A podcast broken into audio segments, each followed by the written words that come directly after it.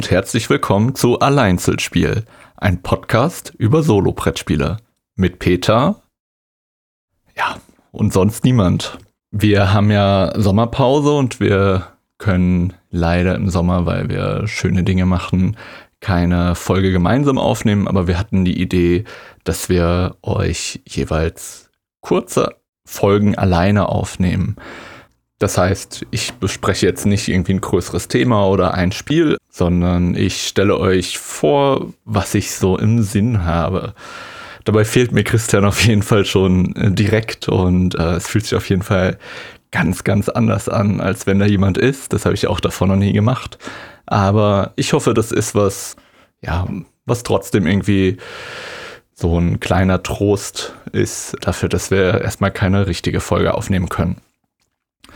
Genau, ich fange auch direkt an mit eins im Sinn. Ja, ich hatte das letzte Mal in unserer regulären Folge schon drüber gesprochen, über Shadowrun Crossfire. Das kam jetzt an und ich konnte es auch wirklich ein paar Mal spielen.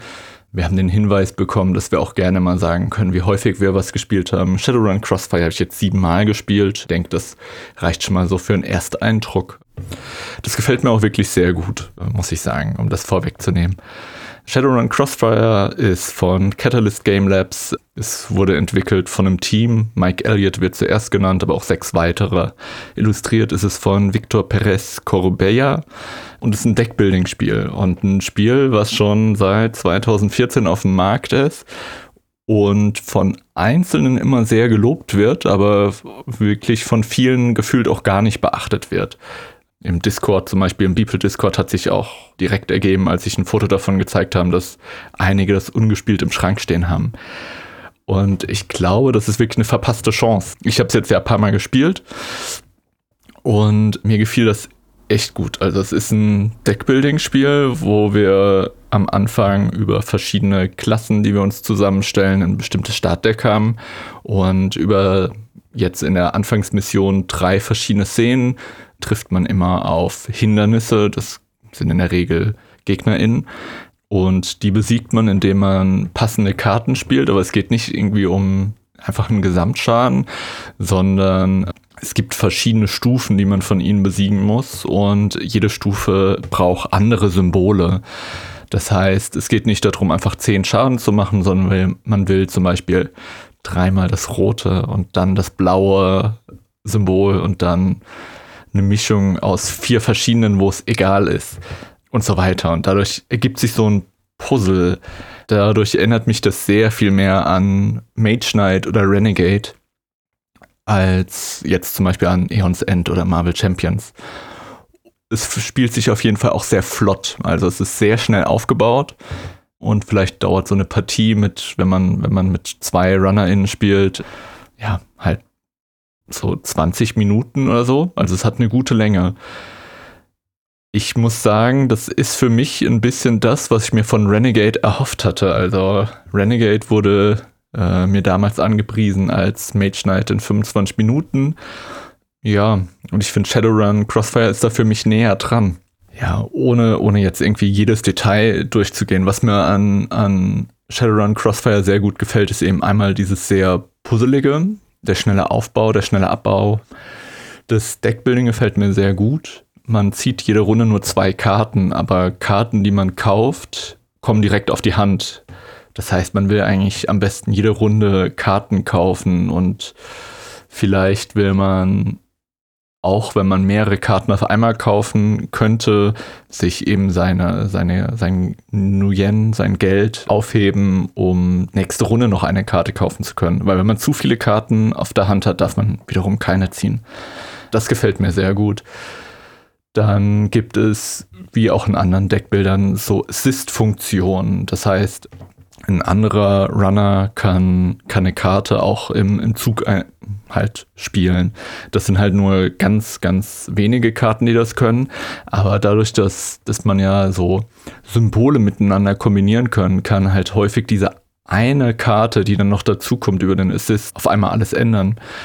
Ja, dazu kommt, dass man wie, wie im Shadowrun-Universum üblich eben Karma-Punkte sammelt und dann seine Charaktere hochleveln kann und neue Fähigkeiten bekommen kann. Ähm, eine neue Startkarte, mehr Startgeld oder eben auch passive, stärkere Effekte, die das, das Spiel stark lenken. Also es gibt zum Beispiel eine Fähigkeit, da bekommt man immer was, wenn man eben so einen Assist spielt. Das heißt, man kann einen ganzen Charakter vielleicht darauf ausbauen, dass er nur Assists gibt.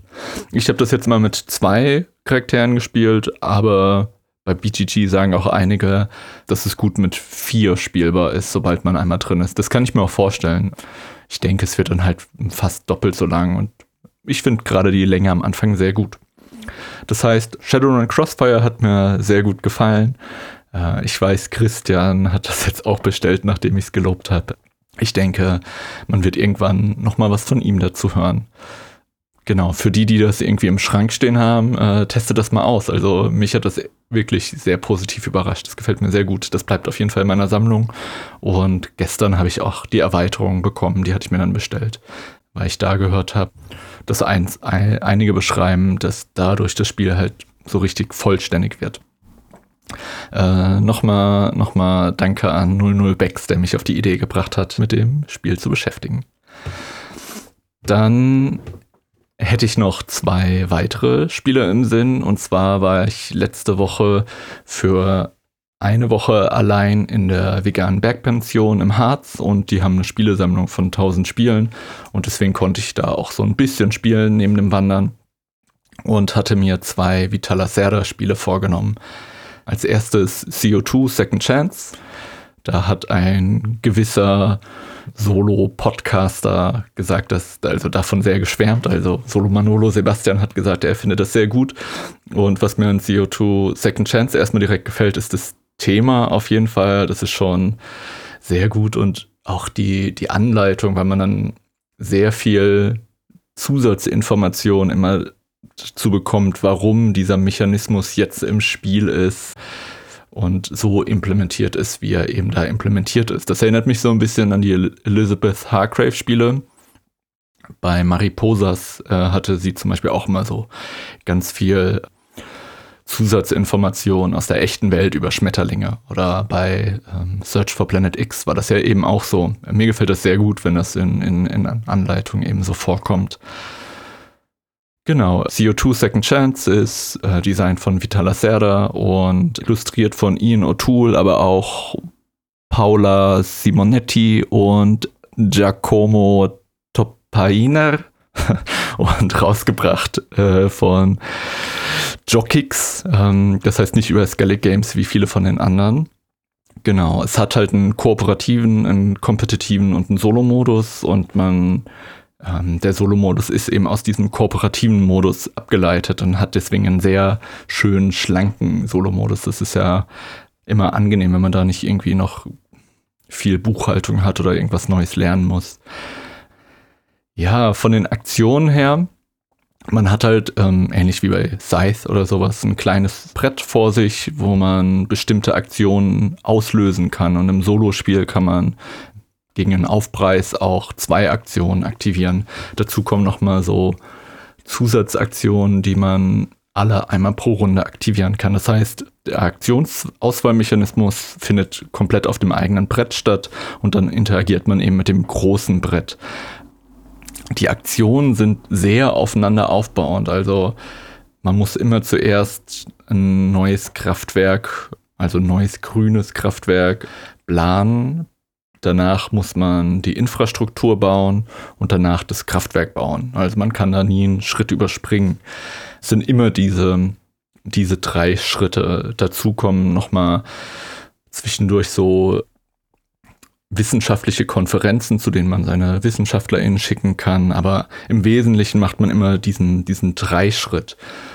Und das Spiel, würde ich sagen, besteht einmal daraus, aus dieser aus, aus einer Tempoentscheidung. Wann baue ich auf, wann plane ich, wann baue ich die Infrastruktur und wann baue ich dann schlussendlich die Kraftwerke, weil im Endeffekt will man alles machen. Die Frage ist nur so ein bisschen, in welcher Reihenfolge plant man erstmal alles durch, um danach die Infrastruktur zu bauen, um ganz am Ende die Kraftwerke zu bauen oder wie geht man eben vor. Das funktioniert nicht so ganz, weil man eben ja häufig zwei Aktionen pro Zug machen will und da kann man nicht zweimal planen. Das heißt, wenn ich in der ersten Runde zwei Aktionen machen will, dann muss ich planen und zum Beispiel Infrastruktur bauen. Mehr Möglichkeiten habe ich da nicht erstmal. Genau, dadurch ergibt sich so ein Puzzle. Also man hat am Anfang so einen randomisierten Aufbau, wo es bestimmte Konferenzen gibt, die man besuchen will. Man hat bestimmte Ziele, persönliche und offene UN-Ziele. Und dann gibt es eben noch so politische Anreize, die man erfüllen will. Das heißt, das Spiel besteht auch da daraus, dass man sich die Auslage anguckt und dann einen Plan für das, für das Spiel schmiedet und den möglichst äh, stringent durchzieht. Und dann ist es eben hauptsächlich noch eine Frage von Timing. Was nämlich ziemlich interessant ist, gibt da diese politischen Ziele, die da ausliegen. Da geht es einmal um Konferenzen, da geht es um wissenschaftliche Fortschritte in Technologien, aber auch um konkret gebaute Kraftwerke. Und jede Runde, wo so ein wo so ein politisches Ziel nicht erfüllt ist, kriegt man Minuspunkte. In der ersten Runde ein Minuspunkt, in der zweiten Runde zwei, in der dritten Runde drei und in der vierten Runde vier Minuspunkte. Und nach vier Runden endet das Spiel. Das heißt, die will man so schnell wie möglich. Äh, erledigen.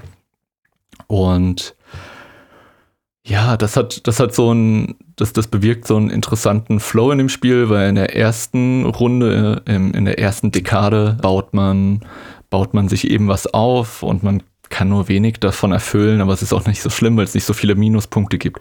Und ich habe dann das Gefühl, dass die zweite Dekade, die zweite Runde eben die entscheidendste ist, weil wenn dann alles schon doppelt bestraft wird, wird das echt fies und echt teuer und ich würde sagen, man fliegt in der Regel wahrscheinlich eine Runde zwei raus, wenn man dort nicht richtig geplant hatte. Weil man muss dann bis Ende von Runde 2 eben viele von diesen Zielen erfüllt haben. Und wenn man das nicht hat, gibt es einfach zu viele Minuspunkte. Und sobald man in den negativen Punktebereich kommt, hat man sofort verloren. Ich habe es zweimal gespielt, ist jetzt also auch nicht ganz so aussagekräftig, muss man dazu sagen. In der ersten Partie bin ich in Runde 2 sehr deutlich rausgeflogen. Dann habe ich mir auch so ein bisschen was im Internet dazu durchgelesen und das ist wohl, es ist auch ein schweres Spiel, wo man halt schnell rausfliegt. Das heißt, da wollte ich einfach nur gucken, habe ich irgendwas falsch gemacht. Aber es ist eben so, dass es gerade die ersten zwei Dekaden sehr schwer sind. Und dann habe ich es nochmal gespielt, habe sehr viel umfangreicher geplant, bevor ich angefangen hatte. Und das lief auch ganz gut. Dann war ich in Dekade 2 hatte ich irgendwie noch zwei Punkte und war nicht negativ. Und dann muss ich aber sagen, war Runde 3 war dann irgendwie da, um alles so ein bisschen aufzuräumen und Runde 4, da hatte ich quasi, meine Siegbedingung war schon klar und dann war es nur noch runterspielen. Vielleicht so ein bisschen der Kritikpunkt, was bei Flügelschlag gesagt wird, dass man in der letzten Runde dann nur noch Eier legt oder sowas. Ich finde das bei Flügelschlag nicht so schlimm, weil dafür geht die Runde dann auch sehr schnell rum. Und hier ist es auch so. Aber trotzdem fühlt es sich so ein bisschen komisch an, wenn Runde 1 ist so Aufbau, Runde 3, äh, Runde 2 ist, ist richtig, richtig, richtig knapp. Runde 3 ist so aufräumen und Runde 4 fühlt es sich dann so ein bisschen belanglos an. Ja, CO2 Second Chance ist bisher das Lacerda-Spiel, was mir am wenigsten gefallen hat, äh, muss ich sagen. Es ist so ein bisschen, es ist halt schon so ein bisschen trocken auch. Also bei, also das Thema ist cool, aber weil, weil halt so dieses Plan, Infrastruktur, Kraftwerk bauen, da sind halt wenig so Überraschungen drin. Ich glaube, ja, ich kann mir schon vorstellen, dass es Einzelnen gefällt. Ich glaube, so dieses ganz knapp durch Runde 2 kommen ist da auch sehr belohnt. Aber mir war es ein kleinen Tick dann während des Spiels gefühlt so ein bisschen zu seelenlos. In der Anleitung ist es nicht so, aber ähm, im Spiel war mir das doch ein bisschen zu trocken. Genau, dann habe ich noch ein Spiel, und zwar auch von Vitala Serra, und zwar Lisboa, illustriert von Ian O'Toole. Im Deutschen bekommt man das über Skellig Games. Das ist ja ein kompetitives Spiel über, über Lissabon im oh, 17., 18. Jahrhundert. Dort hat Lissabon ein Erdbeben erwischt und durch das Erdbeben gab es auch einen Tsunami und durch die Kombination von beiden stand die, die Stadt in Flammen das heißt, es ist die Stadt ist verwüstet von Erdbeben, von Überflutung und von Feuer und man baut die Stadt jetzt wieder auf. Das ist ein kompetitives Spiel. Das heißt, hier muss der Solo-Modus ein bisschen anders funktionieren. Das ist ein schön einfacher Solo-Modus. Es gibt zwei Miepel. Ein Gegner-Miepel steht auf den Aktionen, auf den drei Hauptaktionen, die man über das Spielfeld auswählen kann. Und ein anderer, ein anderer Miepel steht auf Karten, die man sich jede Runde holen kann. Und man bewegt die einfach jede Runde weiter und die Kombination aus beiden Miepeln sagt dann, wie die Aktion ausgeführt wird. Das heißt, man kann ganz genau vorsehen, welche Aktionen in allen nächsten Zügen kommen werden und es ist sehr leicht durchzuführen. Das heißt, ich glaube, das ist ganz cool, wenn man sich da so ein bisschen reinfuchsen will, sehr genau auch im Voraus planen will was macht der Bot, wie wird der vorgehen, um, um eben eventuell nochmal geschickt dazwischen zu krätschen. Ja, das Spiel basiert auf dem Mechanismus, dass man fünf Handkarten hat und man spielt eine Karte, macht die Aktion auf der Karte und zieht eine Karte. Das ist ein Mechanismus, den ich sehr mag. Findet man ja in Concordia zum Beispiel. Äh, Vitala Serda sagt auch einfach, ja, simple game, äh, play a card, draw a card. Ähm, ja, natürlich sind alle Sachen sehr verzahnt und es gibt immer Aktionen und Nebenaktionen, die man dann durchführen kann, Adelsaktionen und Staatsaktionen. Ich gehe nicht äh, ins Detail von allen Sachen, sondern eher ein Spielgefühl. Ist wahrscheinlich schon noch ein Stück entfernt, aber es hat mich ein bisschen an Rococo erinnert, was ich sehr mag, auch von Matthias Kramer und noch weiteren, die mir gerade, die ich nicht einfach so aus dem Stegreif weiß. Weil man halt eben so eine Karte spielt, dann macht man eine Aktion und alle Aktionen sind schon untereinander vernetzt. Aber nicht ganz so wie bei CO2, dass es so eine ganz klare Reihenfolge gibt, sondern man ist so ein bisschen freier. Ähm, ähnlich eher jetzt wie bei Kanban oder so. Das heißt, man spielt eine Karte, man macht eine Aktion und zieht dann eine nach und kann darüber auch so ein bisschen steuern, was man als nächste Aktion machen will. Interessante Interaktionen mit dem Bot sind auch, es gibt eine, ein Aktionsfeld, wo man eben einen Token bekommt, wo man danach eine Aktion, äh, eine Aktion folgen kann. Das heißt, wenn der Bot die macht, dann kann ich dieses Token ausgeben, um eben auch diese Aktion zu machen. Und der Bot sammelt die auch und ähm, imitiert dann äh, oder folgt den eigenen Aktionen. Ich denke, da kann man auch sehr gut durchplanen. Ansonsten thematisch finde ich das auch wieder extrem gut von der Anleitung, weil so viele extra Informationen sind und die Personen, die da eben vorkommen, die Adligen, mit denen man da interagiert, eben auch vorgestellt werden. Ja, ist natürlich jetzt für mich schon nochmal zehn Tage her und ich habe das Material nicht vor mir, aber das fand ich auf jeden Fall sehr schön. Kurz, was man so macht. Man will ja die Stadt wieder aufbauen. Das heißt, mit ArchitektInnen oder Architekten äh, zusammen entwickelt man Pläne. Mit den Plänen kann man öffentliche Gebäude bauen. Mit den öffentlichen Gebäuden stehen Bedürfnisse für bestimmte Ressourcen, die man eben über Gebäude dann auf einmal bauen kann. Das heißt, da sind wir in dem Minigame von Mercado de Lisboa, falls ihr das gespielt habt, wo wir eben so ein, so ein 4x5 Raster ungefähr haben oder 6x5 auf jeden Fall ein Raster, wo wir Gebäude bauen können. Wenn wir da ein Gebäude bauen, kriegen wir einen kleinen Bonus.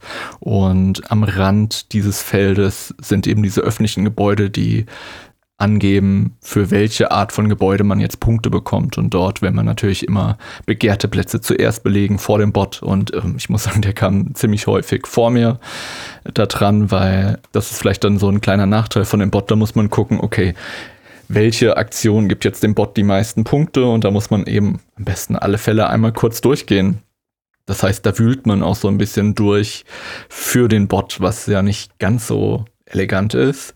Gleichzeitig ist das eine Entscheidung, die, die man aber auch für sich selbst treffen kann. Das heißt, wenn ich das einmal für den Bot gemacht habe, dann weiß ich, sobald ich das machen will, eigentlich direkt, welches das zweitbeste Feld ist für mich. Deswegen finde ich das hinnehmbar.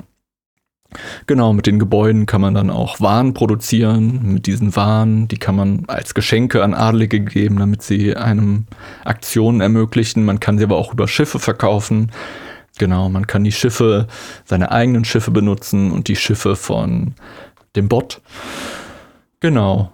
um, um so an Geld zu bekommen, um nochmal weitere Marktstände zu bauen.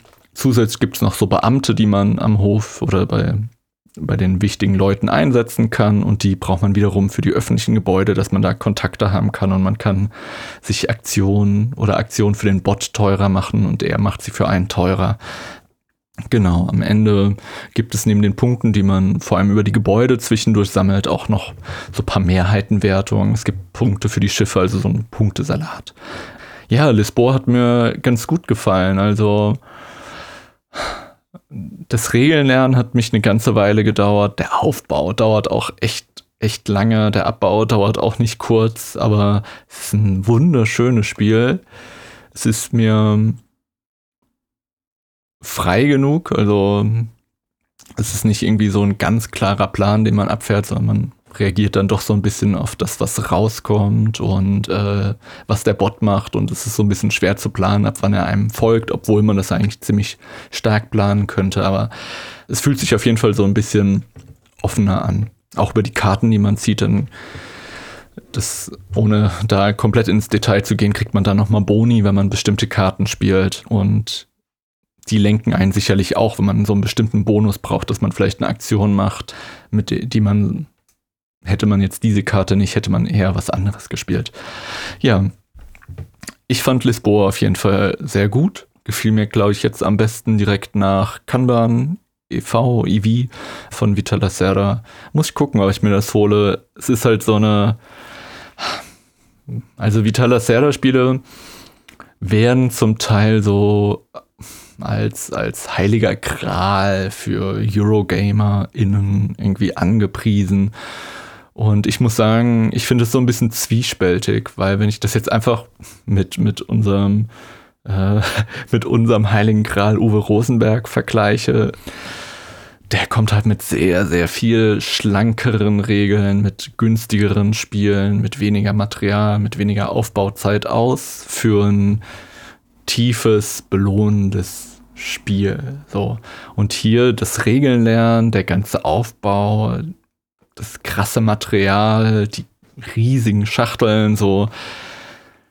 Es ist irgendwie alles gerechtfertigt, aber ich finde es total okay zu sagen, nee, das brauche ich nicht. Also, ja, der Aufwand ist es mir nicht wert. So, weil ich würde sagen, bei Rosenberg kriegt man für ein ähnlich gutes oder besseres Spielgefühl halt mit sehr viel weniger Aufwand und auch Kostenaufwand und Zeitaufwand eben ein, ein eben, ebenfalls gutes Spiel.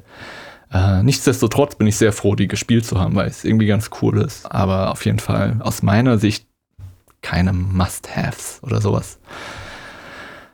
Ja, das waren meine drei Spiele bei Eins im Sinn. Ich hoffe, für euch war diese Folge auch trotzdem irgendwie interessant. Ich bin sehr dankbar über Feedback. Es fühlt sich auf jeden Fall so ein bisschen komisch an, alleine zu sprechen. Für mich fühlt sich das auf jeden Fall lang nicht so gut an, wie wenn ich mit Christian rede. Ich weiß auch nicht, ich, ich habe auch das Gefühl, vielleicht ist dann, ja, ich denke, durch den Austausch wird es interessanter. Nichtsdestotrotz wollte ich das mal ausprobieren. Und vor allem für Leute, die sagen, in der Sommerpause gibt es wirklich wenig Podcasts, die in ihrem Feed erscheinen, dass die sich eben über eine kleine Folge freuen können, auch wenn sie vielleicht nicht so, so gut ist wie eine Folge mit Christian zusammen.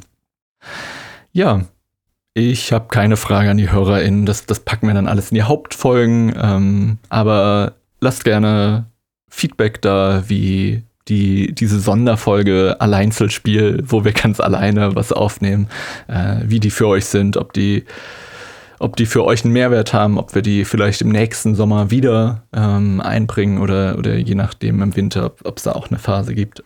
Oder ob wir dann auch einfach pausieren können. Da, da freue ich mich über ehrliches Feedback.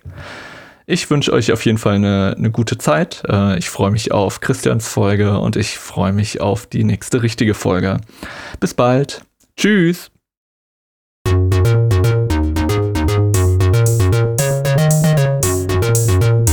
Das war Einzelspiel, ein Podcast über Solobrettspiele. Mit Christian Marx und Peter Schmäler. Geschnitten und gemischt von Christian. Unsere Musik ist von Treipur. Vielen Dank dafür. Mehr von Treipur findet ihr auf treipur.bandcamp.com